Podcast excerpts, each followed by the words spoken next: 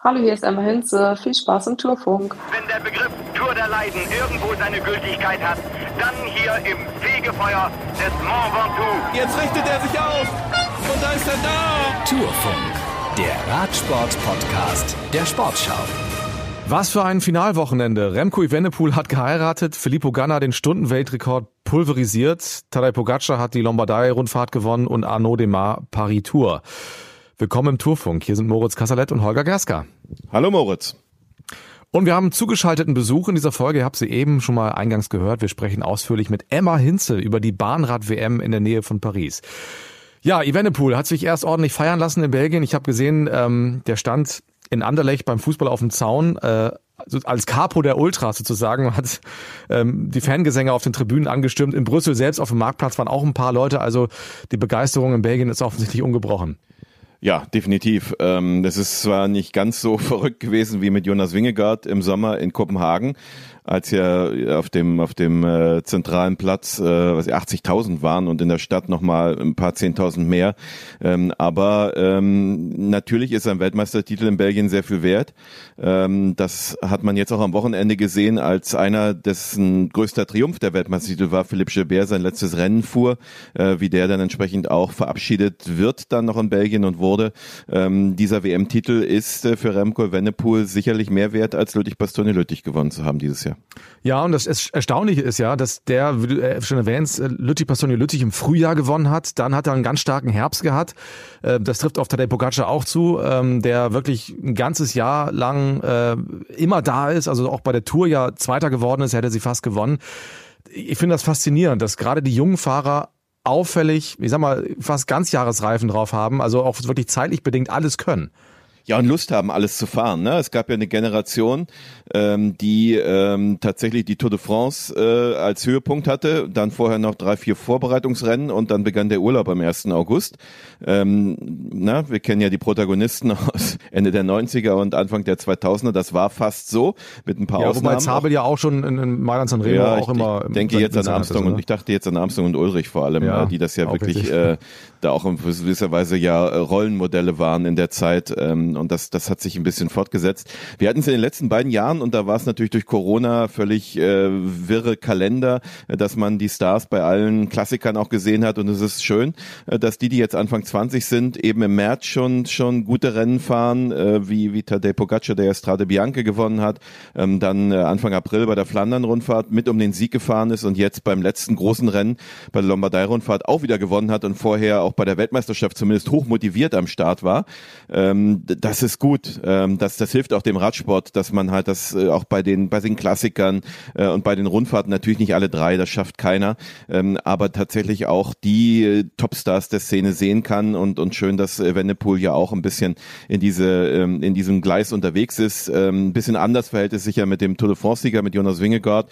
Der ist ein bisschen älter. Den hat man, glaube ich, zwar noch gesehen, der war auch am Start, ähm, aber bei dem war wirklich nach der Tour auch der Akku leer. Ja, das ist offensichtlich gewesen. Ich habe Jan Ulrich gesehen bei der Lombardei-Rundfahrt, also sehr offensiv in den sozialen Netzwerken, hat wie die Altgrößen von früher besucht und verabschiedet, da Valverde und, und auch Nibali um den Hals gefallen und spannend auch, dass deren Teams das jeweils auch veröffentlicht haben. Also das zeigt schon mal, welchen Stellenwert Jan Ulrich auch international noch hat. Ne? Also der ist ähm, hier in Deutschland kaum wahrgenommen, aber international immer noch ein gern gesehener Gast, war jetzt auch in Italien bei einer Museumseröffnung. Das ist im Ausland noch ein bisschen anders mit ihm. Ja, war es ja die ganze Zeit. Äh, das hängt auch damit zusammen, dass man im Ausland natürlich äh, gerade auch äh, in den Ländern, von denen du jetzt gerade gesprochen hast, äh, so Doping-Sünder anders begleitet hat. Ähm, nicht umsonst äh, genießt äh, der Doper Valverde immer noch diesen diesen Ruf, äh, sogar über Spanien hinaus. Ähm, es ist ja schön, dass er jetzt aufgehört hat und dann jetzt auch ein Haken äh, hinter ihm. Ähm, und, und so ein Jan Ulrich konnte sich auch beispielsweise in, in Spanien oder Mallorca ähm, immer bei diesen Bahnradrennen, die es da gegeben hat, auch immer sehen lassen und wurde entsprechend gefeiert, begrüßt.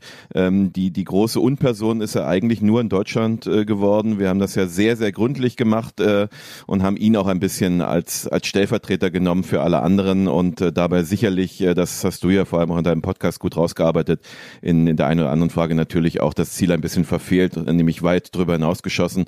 Ähm, er will, hat ja jetzt angekündigt, dass er in, in seiner Doku ähm, dann komplett reinen Tisch machen wird, ähm, die Ende nächsten Jahres dann offenbar erscheint und äh, vielleicht ist das dann endlich auch der Punkt, wo man dann sagt, auch da Haken dran.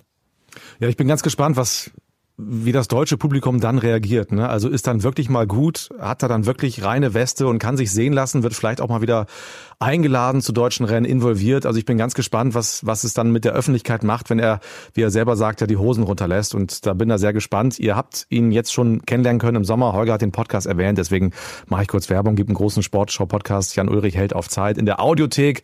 Es gibt die Filme Being Jan Ulrich. Ähm, da lernt man ihn schon sehr gut kennen, aber in der Tat ist es nochmal spannend, dann äh, selber zu hören, was er dazu sagt. Wir waren äh, gefühlt gerade schon so ein bisschen auf der Bahn und kommen ja auch zur Bahn, zur WM in der Nähe von Paris.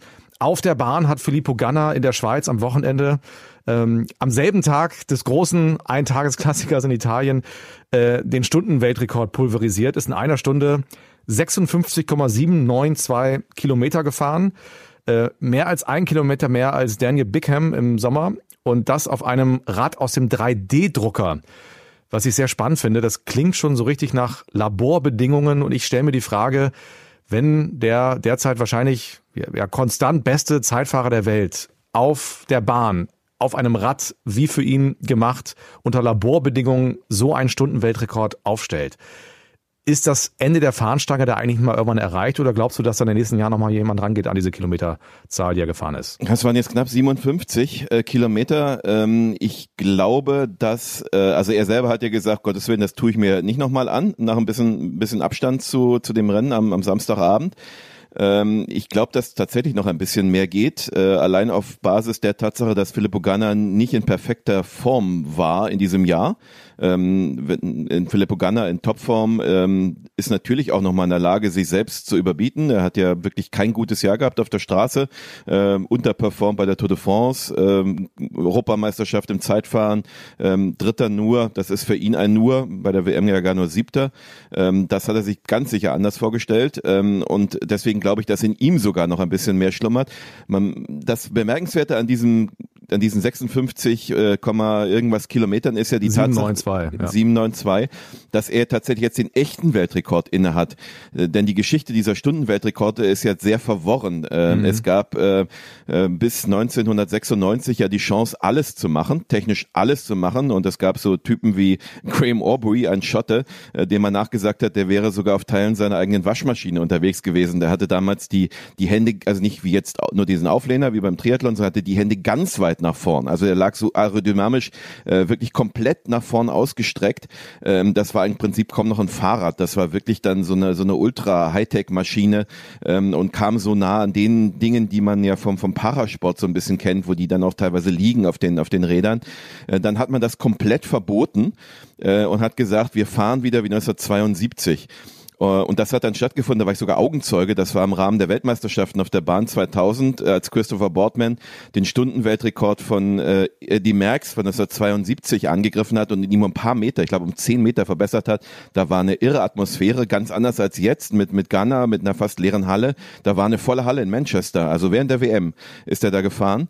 Ähm, das waren 49 Kilometer und dann hat man ja 2014 äh, das wieder erlaubt, dass äh, die technisch, also jetzt die, der Entwicklung nicht komplett freien Raum gelassen wie in den 90ern, äh, sondern es im Prinzip so gemacht wie im normalen Bahnradsport. Also alles, was im Bahnradsport erlaubt ist, äh, also ne, mit, mit all den technischen Parametern, die mhm. ja vorgegeben sind, aber ansonsten ist halt alles wieder erlaubt, vom natürlich äh, vom, vom Zeitfahrlenker bis zur Scheiben, bis zu den Scheibenrädern. Ähm, und da war ja Jens Vogt einer der ersten, der dann den Weltrekord äh, peu à peu über die 50 Kilometer Mark und jetzt ging das ja doch relativ flott nacheinander mit Viktor Kampenat zuletzt und jetzt also Dan Bingham, einem, einem Teamkollegen von, von Filippo Ganna. Und Ganna jetzt selbst, um, dieses Rad hat jetzt 60.000 Euro gekostet, sagt man. Ähm, und äh, ich glaube aber, dass, äh, sagen wir so, da muss einer ein Liebhaber sein, denn das bringt's ja nicht ein. Also man kann kein Rad entwickeln. Äh, er selber wird das jetzt wahrscheinlich auch fahren. Äh, ich bin sehr gespannt äh, bei der bei der Weltmeisterschaft, wie sehr ihm das noch in den in den Strümpfen hängt, denn äh, in einer Verfolgung will er ja starten und äh, einer der wichtigsten Gegner ist ja dann Nikolaus Heinrich, der deutsche Europameister. Ähm, bin sehr gespannt, wie das sich auswirkt. Aber ich kann mir vorstellen, wenn es einen Liebhaber gibt, der sagt, pass mal auf, ähm, Stundenweltrekord ja, aber er braucht natürlich natürlich ähm, dann tatsächlich auch die finanzielle Unterstützung eines großen Teams, ähm, das das Geld in die Hand nimmt für so eine Maschine ähm, und äh, um, um da ranzukommen. Aber ich glaube, dass sogar noch ein bisschen mehr geht. Ja, zur Orientierung einmal Jens Vogt, 2016, als er den Weltrekord aufgestellt hat, ist er 51,1 Kilometer gefahren, also äh, fünfeinhalb Kilometer weniger als jetzt Filippo Ganna. Jetzt hast du die Bahnrad-WM angesprochen, darüber wollen wir reden. Mit einer der besten Sprinterinnen der Welt. Emma Hinze ist bisher fünfmal Weltmeisterin geworden, hat im vergangenen Jahr Silber bei Olympia gewonnen. Und dieses Jahr dreimal Gold bei den Europameisterschaften in München und da sind die ganzen Titel im Juniorenbereich noch gar nicht mitgezählt. Und jetzt ist sie im Tourfunk. Herzlich willkommen, Emma Hinze. Hallo und danke, dass ich dabei sein darf.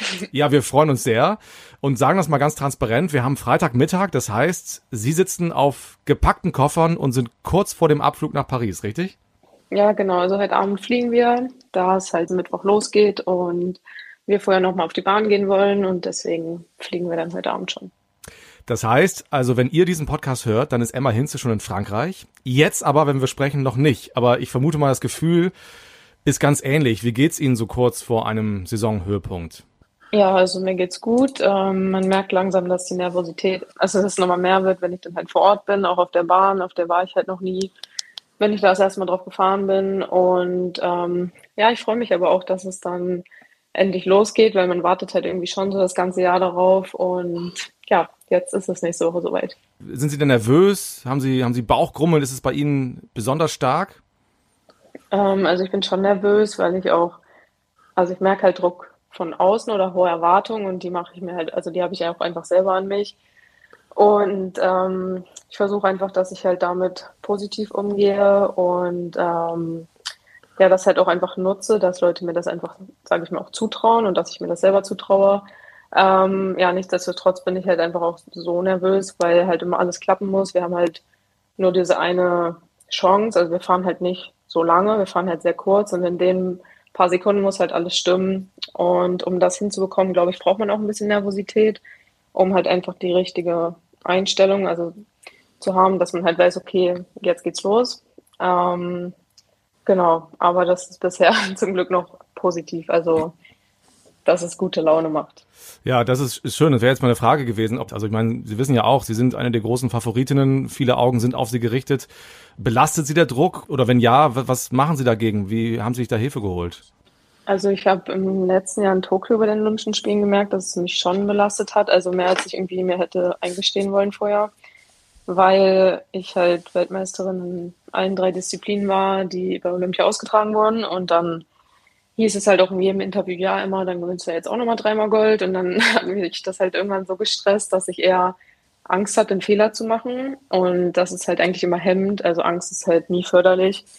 Und das habe ich halt gemerkt und versucht, das auch schon im letzten Jahr bei der WM ganz anders zu machen und anders umzusetzen. Und ich denke, dass das zumindest bisher ganz gut klappt, dass ich das halt nicht so an mich ranlasse und ich einfach auch versuche, mein Bestes zu geben und das, was halt dabei rauskommt, kommt halt dabei raus. Hm. Haben Sie da Hilfe, Unterstützung?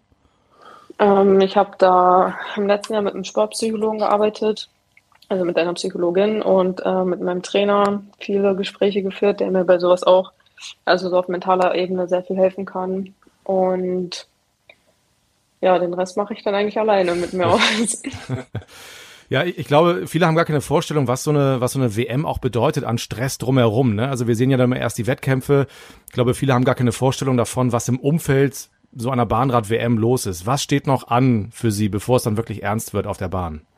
Also ich habe auf jeden Fall auch noch Interviews. Ähm, das mache ich auf jeden Fall auch gerne, aber wenn das halt zu viel wird, dann ist man irgendwie so, man rennt halt von einem zum anderen. Da muss man irgendwie schon aufpassen, dass man das halt so im Rahmen hält, finde ich. Ähm, nichtsdestotrotz freue ich mich total, wenn Leute sich dafür interessieren, was wir machen oder was ich mache. Ähm, ja, und dann heißt es, also eigentlich ist es schon so, dass man vor dem Wettkampf ganz viel Zeit totschlägt. Also man wartet, wartet, wartet, bis es endlich losgeht.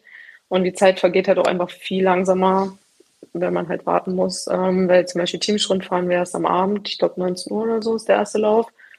Und dann sitzt man halt echt den ganzen Tag rum und ähm, wartet, bis es losgeht. ja, und dann, wenn es halt losgeht, dann hat man halt super viel, weil man hat halt Teamsprint abends, nächsten Tag Sprint, wenn man weiterkommt, nochmal Sprint, dann Samstag 500 Meter und Sonntag Kairin. Das heißt, man hat halt erst Leerlauf und dann hat man so viel zu tun, dass man manchmal gar nicht weiß, wo man anfangen soll, weil dann muss man halt, also man möchte noch Physiotherapie machen, natürlich auch genug essen, dann hat man Dopingkontrollen abends ähm, und schlafen will man auch noch. Ausnahmsweise mal, ja. Genau. Also es ist natürlich auch schwer dann einzuschlafen, wenn man noch so voller Adrenalin ist und ähm, so aufgeregt, aber muss man halt irgendwie schon versuchen. Genau, so ungefähr sieht das aus. Ja, das ist ja, ist ja im Prinzip ein Wahnsinnsprogramm. Also bei Olympia geht's eine ganze Woche. Da habt ihr drei Entscheidungen für, für euch Sprinterinnen. Jetzt bei der Europameisterschaft waren sechs Tage. War es verteilt, jetzt bei der WM sind's fünf. Und, und, und wenn Sie so sagen, ja, dann ist nochmal die Disziplin und die Disziplin, heißt es ja trotzdem, es sind insgesamt, glaube ich, um die 20 Rennen, alles zusammen. Also Teamsprint sind drei Runden. Äh, Im Sprint, wenn es ins Finale geht, je nachdem, ob man mal zwei, drei Gewinnläufe hat, äh, auch bis zu zehn Rennen. Äh, das für der Zeitfahren hat auch eine Qualifikation. Äh, Im Kairin sind es drei oder vier Runden. Ähm, peilen Sie das gesamte Programm jetzt an? Ja, also bisher ist es schon so geplant. Also eigentlich bin ich ja die 500 Meter nicht gefahren sonst und sonst alle Disziplinen. Aber wenn alles gut läuft und ich mich gut fühle, fahre ich das auch noch. Und bei den anderen Disziplinen bin ich auch am Start, ja. Ja, toi toi. Ähm, also Sie sind ja auch jemand, der, der immer an die Belastungsgrenze rangeht. Ich hätte äh, das Wort äh, dürfen wir hier im Podcast einmal Kotzgrenze sagen. Ähm, das, das war ja auch schon im, im, im wahrsten Sinne des Wortes jetzt auch in München wieder so. Ähm, wie, wie, wie können Sie denn da regenerieren und was für, für Mechanismen haben Sie dann da für sich selbst oder was haben Sie jetzt auch in den letzten Wochen nochmal machen können, um sich auf eine derartige Belastung dann einzustellen? Ja, also wir sind halt ähm, nochmal einfach Rennen gefahren. Also ich kann das halt im Training nicht ganz so gut über diesen Punkt hinausgehen. Dann habe ich halt einfach nicht so einen Gegner, wo das so in mir geweckt wird. Aber wir sind halt nochmal Rennen in Cottbus gefahren, zwei Tage, die halt auch sehr anstrengend waren. Haben ähm, mit der Nationalmannschaft Teamsprint simuliert, also richtig als Wettkampf, ähm, was halt auch nochmal anders ist, wenn man halt einfach weiß, okay, wir tun jetzt so, als hätten wir einen Wettkampf und es ist jetzt nicht Training, dann ist das für mich im Kopf auch nochmal einfach eine andere Einstellung. Und ja, sonst haben wir halt einfach sehr intensiv auch trainiert, denke ich. Und ja, regenerativ ist auf jeden Fall wichtig, Physiotherapie, auch bei mir vor allem genug zu essen. Das fällt mir halt sehr schwer. Ähm, ich hoffe, dass ich das jetzt gut hinbekomme. Ich habe mir jetzt auch auf jeden Fall andere Sachen mitgenommen, außer Gel und Riegel nur, weil das mein Magen einfach zum Beispiel bei der EM gar nicht abkonnte. Ähm, und dann habe ich gedacht, okay, worauf habe ich denn Hunger in so einer Situation und was könnte ich vielleicht essen? Ist vielleicht jetzt ein bisschen untypisch, aber vielleicht einfach Salzstangen oder so, irgendwie was ganz Normales, was der Magen auch kennt. Das probiere ich jetzt mal, weiß ich noch nicht, ob das funktioniert. ähm, genau. Ja, es, ähm, also es gibt, gibt ja zu der Europameisterschaft ja noch einen, einen wirklich krassen Unterschied für euch dass die Bahn jetzt wieder normal lang ist. Also normal finden alle großen Wettkämpfe auf 250 Meter Bahn statt. Jetzt für diese Europameisterschaft gab es diese Ausnahme, 200 Meter, damit es in diese Messehalle passen konnte, äh, was, was natürlich auch ganz besondere Rennen gab. Die Sprintläufe waren alle ganz kurz, weil alle gleich von Anfang an losgefahren sind, weil es wichtig war, aus der, aus der ersten Position zu fahren. Jetzt, jetzt ganz anders, auch wenn Sie jetzt gerade gesagt haben, Sie, Sie kennen die Bahn noch gar nicht. Eine WM war schon da, 2015, da waren Sie, glaube ich, noch im, noch nicht mal im Juniorinnenalter. Äh, wie, wie, wie nähert man sich jetzt so einer Bahn, in die man sich ja verlieben muss? Denn es ist die Olympiabahn in zwei Jahren. Also es ist ganz, ganz wichtig, dass die gut passt. Äh, damals war übrigens ein großes Thema, dass die Kurven sehr, sehr steil sind. Ähm, ist das was, was, was in, in, in das Sie sich verlieben könnten? Ähm, also mein Freund Max, der hat mir schon gesagt, okay, Emma, das ist deine Bahn. Und ich dachte so, okay, weil er ist halt so ein bisschen wie ich beim Fahren oder ich wie er ähm, sind wir uns schon ähnlich und er hat gesagt, dass sie ihm auch sehr gut lag. Deswegen bin ich auf jeden Fall sehr gespannt, wenn er vorher solche Worte zu mir sagt.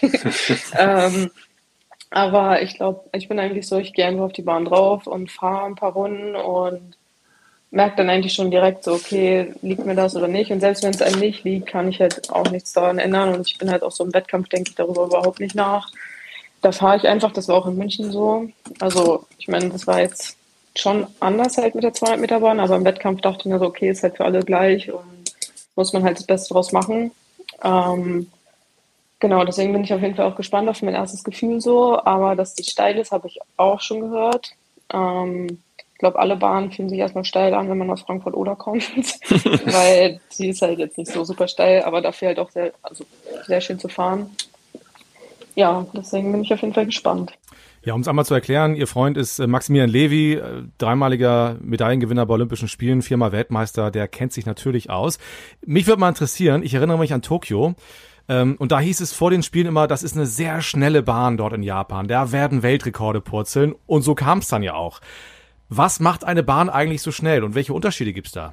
Ja, also ich denke, es ist auf jeden Fall schon die Höhe auf der Kurven. Also wenn sie halt einfach höher ist, hast, hat man halt einfach ähm, ja, wie sage ich das, mehr Schwung. Also ich kann halt einfach weiter von oben diesen Berg nach unten nutzen, zum Beispiel in der Qualifikation, wenn wir halt oben losfahren und im Korridor unten dann die 200 Meter auf Zeit fahren, dann ist es natürlich schon auch so, ob sie steil ist oder nicht. Ähm, dann denke ich, hat das auch was mit dem Holz zu tun, weiß ich aber nicht ganz genau. Ähm, und ja, da ist mal so sibirische Eiche oder so, ne? Da wird immer irgendwie so ein ganz Lerche, hartes Holz. Lerche. Lerche. Achso, Lerche, siehst du. Ja, genau. Ähm, aber in Tokio war das wirklich so, also das haben alle gesagt und wir sind auf die Bahn gegangen und die war so schnell und ich dachte mir auch so, wow, okay. Also es macht halt auch einfach richtig Spaß, dann wenn man schon beim Bahnfahren richtig schnell Zeiten fährt und erst dachte ich, unser Trainer hat sich verstoppt, aber es war dann halt auch im Wettkampf so. Ähm, das ist auf jeden Fall cool. Ja. Und Christina Vogel hat äh, damals in Tokio zu mir gesagt, weiß ich noch, das ist, das ist so ein bisschen wie Achterbahnfahren, da mit vollem Tempo in so eine steile Kurve reinzuhauen. Ähm, wie geht's Ihnen dabei? Ist das, wie fühlt sich das an? Ja, also es macht auf jeden Fall richtig Spaß und man merkt halt auch im Wettkampf, wenn man wirklich schnell ist, merkt man das, weil man, also der Kopf und der Körper werden anders nach unten aufs Rad gedrückt, als wenn ich halt im Training fahre und dann vielleicht noch ein paar Zehntel langsamer bin. Und im Wettkampf haben wir halt wirklich das Top-Material drin, ähm, alles am Fahrrad ist das Beste, was wir haben. Und äh, da merkt man halt schon, man kann auch mal schneller fahren und das selber zu fühlen und dann auch zu merken, okay, ich fahre eine gute Linie, das drückt mich so in die Kurve rein, das kann jetzt nur gut sein. Ähm, ja, das gibt einem dann auf jeden Fall auch schon beim Fahren so einen Push, finde ich. Kommen wir mal ein bisschen so auf die, die sportliche Konkurrenz. Ähm, es war jetzt über den Sommer äh, sind sich die meisten ja ein bisschen aus dem Weg gegangen. Ähm, die, die guten die Britinnen, Neuseeländerinnen, Australierinnen waren bei den Commonwealth-Spielen, die ja ganz groß sind in, groß in, in der englischsprachigen Welt, sage ich jetzt mal, die in Birmingham waren. Ähm, sie haben es mit Mathilde Groh bekommen, mit zu tun bekommen, mit der Französin, war ganz knapp in München im Sprint äh, bei der Europameisterschaft. Äh, die Mathilde hat jetzt Heimvorteil. Ähm, ja, mir fallen jetzt so die Olympiasiegerin ein, das ist eine Kanadierin, Casey Mitchell. Ähm, dann habe ich jetzt äh, äh, gerade in Birmingham eine Neuseeländerin gesehen, äh, die sehr schnell geworden ist, Alice Andrews. Sind das so die Hauptrivalinnen oder wen müssen wir auf dem Zettel oder Sie vor allem auf dem Zettel haben? Ja, also wie Sie schon gesagt haben, ist ein bisschen schwer, das halt jetzt einzuschätzen, weil wir eigentlich schon seit Anfang des Jahres nicht gegeneinander gefahren sind. Aber ich würde schon das auch so unterschreiben, dass die dazu gehören. Dann denke ich auf jeden Fall noch Lea, dann auch Mathilde, gerade jetzt auf ihrer Heimbahn. Ähm, ist auch nochmal richtig schnell geworden. Ich denke, da, genau, die muss man auf dem Schirm haben. Dann weiß ich auch nicht, ob die Chinesinnen kommen. Die waren im letzten Jahr nicht dabei, aber in Tokio halt vor uns. Also die sind halt auch sehr schnell. Genau, ich denke, das sind erstmal so die ersten sechs ungefähr, die vorne reinfahren können, ja. Genau, und für den, für den Teamsprint dann noch die Niederländerin, nehme ich mal an, ne? Ja, genau, die sind auch recht gut geworden. Also, also ich habe das richtig verstanden, ob die Chinesen dabei sind, wissen Sie noch nicht. Nee, das weiß ich tatsächlich nicht, weil wie ja. gesagt, die waren irgendwie jetzt die ganze Zeit nicht dabei. Ähm, deswegen bin ich mir jetzt nicht so ganz sicher, ob die auch ja. kommen werden. Die dürfen, oder das liegt, hängt mit Corona zusammen, ne, dass sie da nicht raus dürfen aus China. Zur Olympia ging es dann natürlich, weil das sehr wichtig ist, aber bei den, bei den anderen Wettkämpfen war sie dann oft nicht dabei.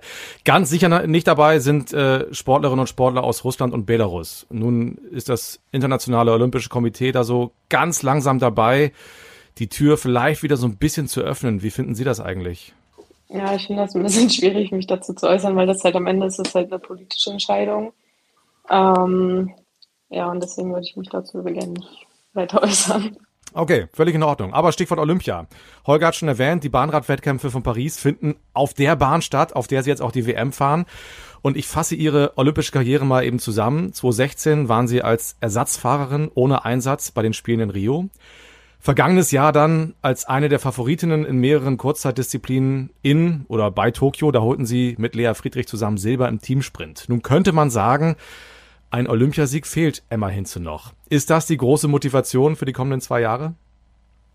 Ja, auf jeden Fall. Also ich mag das eigentlich nicht sehr gerne aussprechen im Vorfeld, aber es ist schon so, dass ich gesagt habe, okay, das, darauf arbeiten wir jetzt einfach hin. Ähm, auch mit Pauline. Wir fahren jetzt halt zu dritt den Teamsprint und sie ist jetzt auch nach Cottbus gekommen, weil sie halt auch noch ihre Runde verbessern möchte und wir das auch einfach versuchen, besser zu dritt zu trainieren. Ähm, vorher waren wir halt alle an verschiedenen Stützpunkten, haben uns nur selten im Jahr getroffen, um das zu üben. Eigentlich haben wir es zum Beispiel vor OB im letzten Jahr gar nicht geübt. Also wir sind nicht einmal zu dritt gefahren und fahren halt in der ersten Runde Weltrekord. Das kann man jetzt natürlich nicht als Maßstab sehen. Und ich weiß auch, dass das nicht bei Olympia funktionieren wird. Also da muss halt alles stimmen. Haben Lea und ich auch gemerkt. Wir haben dann mit 800 also sind wir nicht um, also wie sagt man das? Ich will jetzt nicht sagen, haben wir nur Silber bekommen, aber wir haben halt 800 hinter den Chinesen. Die Chinesen waren 800 schneller als ihr. So. Genau. ähm, und das sind halt einfach, das ist halt so wenig. Ähm, und genau, dass halt sowas nicht nochmal passiert, da muss halt einfach alles stimmen. Jeder muss halt seine perfekte Runde fahren und wir müssen halt als Team zusammenarbeiten und das ist, glaube ich, das Ziel von uns allen dreien, genau. Jetzt ist ja die, die WM so nah nach dieser Europameisterschaft, die ja auch emotional für euch schon mal so ein richtiges Highlight war, eine Herausforderung auch war. Äh, ihr habt euch auch entsprechend vorbereitet ähm, auf, auf diese kurze Bahn in München. Ähm, da liegen jetzt noch nicht mal zwei Monate dazwischen. Ist das eigentlich toll, dass es sowas gibt mit zwei Highlights im Jahr oder ist das jetzt auch ein Problem? Also ich glaube, es ist prinzipiell schon viel bei uns, weil wir haben halt nie wirklich mal gar keine Rennen. Wir fahren halt dann auch noch die Champions League. Ich finde es halt sehr gut, dass wir die fahren ähm, und dass wir auch eine EM und WM haben, aber nichtsdestotrotz müssen wir halt jedes Jahr immer wieder Topleistungen haben. Ähm, zum Beispiel in der Leichtathletik ist es, glaube ich, alle zwei Jahre.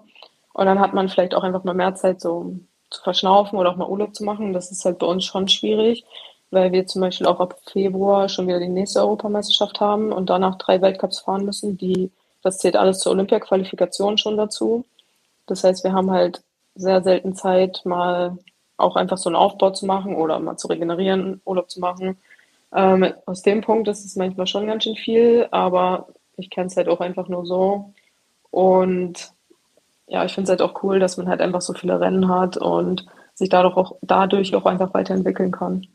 Ja, schauen wir mal auf die äh, auf die sportlichen Erwartungen noch ähm, der der gesamten deutschen Mannschaft. In, in München waren es insgesamt 13 Medaillen.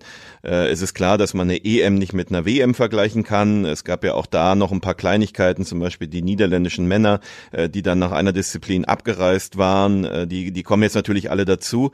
Ähm, dazu ist natürlich Lisa Brennauer nicht mehr dabei, ähm, immerhin äh, Titelverteidigerin in der Einerverfolgung ähm, und auch mit dem Vierer Gold gewonnen. Mit Lisa Klein fehlt noch eine zweite Fahrerin aus dem Goldvierer. Die Männer haben auch äh, nicht die alleroptimalste Besetzung. Felix Groß, äh, der über Jahre der beste Einerverfolger in Deutschland war, ist gestürzt am Beginn der Saison. Ähm, ist jetzt äh, ist nicht dabei. Ähm, was, aus was kann man denn mit 13 EM-Medaillen minus Lisa Brennauer jetzt so erwarten? Ja, also ich finde es immer voll schwierig, so eine Prognose abzugeben, weil im Endeffekt weiß ich es halt einfach noch nicht. Ähm, am besten einfach zuschauen, dann sehen alle das. Ähm, aber ich denke trotzdem, dass, also ich habe halt jetzt nur den Sprintbereich gesehen die letzten Wochen und da haben, sind wir schon sehr gute Zeiten gefahren. Und ähm, würde schon sagen, dass wir gut drauf sind. Bei den Ausdauerfahrern, die waren, also wir waren halt in Frankfurt-Oder, die waren jetzt noch nicht dort, sind jetzt erst da, wo wir schon wieder weg sind. Deswegen kann ich dazu leider gar nicht so viel sagen, wie das bei denen aussieht. Aber ich denke, auch Mike Kröger, die bei der EM ja auch die eine Verfolgung gewonnen hat, genau, ähm, denke ich, sollte man auch einfach auf dem Schirm haben, dass das, denke ich mal, auch wieder gut wird. Ja, und Roger Kluge und, äh, und Theo Reinhardt, die ja auch, ja genau, zweimal Weltmeister waren im, im Madison, ähm, da glaube ich auch, da, da geht auch einiges. Ähm, ja, ein, ich habe noch ein Thema, bevor ich weiß, dass Moritz das allerletzte Thema hat.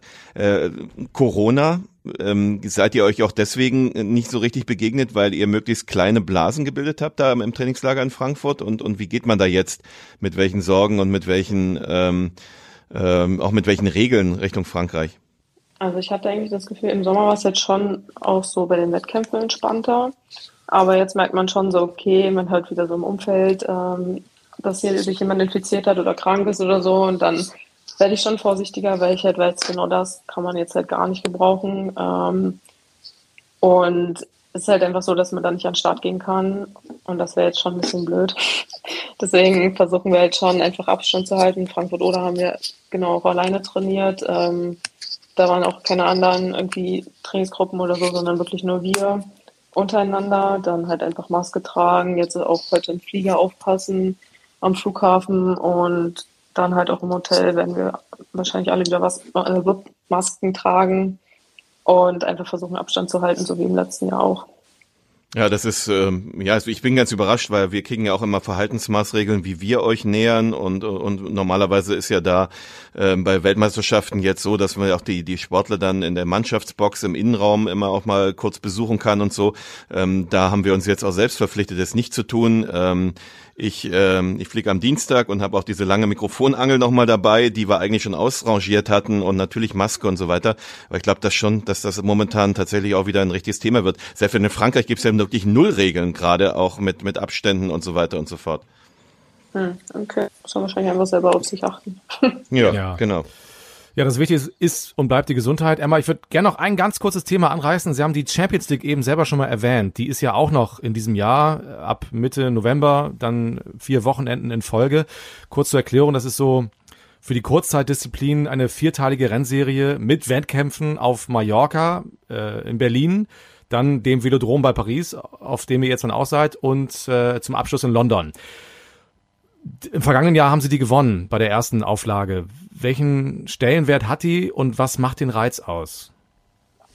Also im letzten Jahr wussten wir halt alle nicht so genau, was uns da erwartet.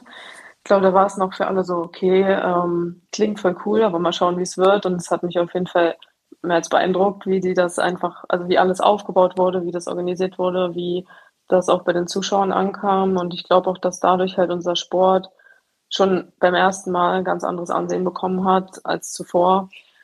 Und ähm, deswegen, also ich habe auch gehört, dass sehr viele Sportler, die im letzten Jahr nicht dabei waren, dieses Jahr mitfahren wollen. Das ist ja dann schon ein gutes Zeichen, ähm, dass es halt einfach sehr gut ankam und die Sportlerinnen auch einfach dabei sein wollen.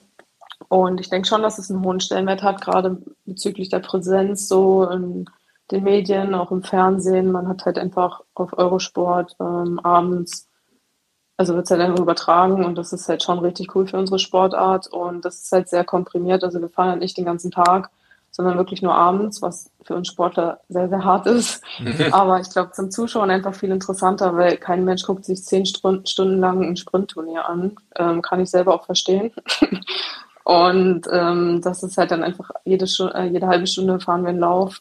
Ähm, dazwischen fahren Ausdauerfahrer ähm, ihre Rennen. Und auch das Drumherum mit den Lichtern, mit der Show, mit der Musik, das ist halt schon richtig cool gemacht. Also schon eine Bereicherung für euren Sport. Ja, auf jeden Fall. Also ja. ich habe das auch gemerkt danach, ähm, wie viele Leute mich darauf angesprochen haben, jetzt auch schon fragen, äh, wann es endlich Karten für Berlin gibt, ähm, weil alle Zuschauer kommen wollen. Das ist schon richtig cool und ich freue mich darauf. Ja, wir auch. Jetzt erstmal auf die WM. Emma, herzlichen Dank. Äh, bleiben Sie gesund, das ist das Wichtigste. Und dann ähm, sind sie hoffentlich möglichst erfolgreich, gemeinsam mit ihren Kolleginnen und Freundinnen und äh, alles Gute. Ja, danke schön. Von mir auch alles Gute. Wir sehen uns in Frankreich. Super.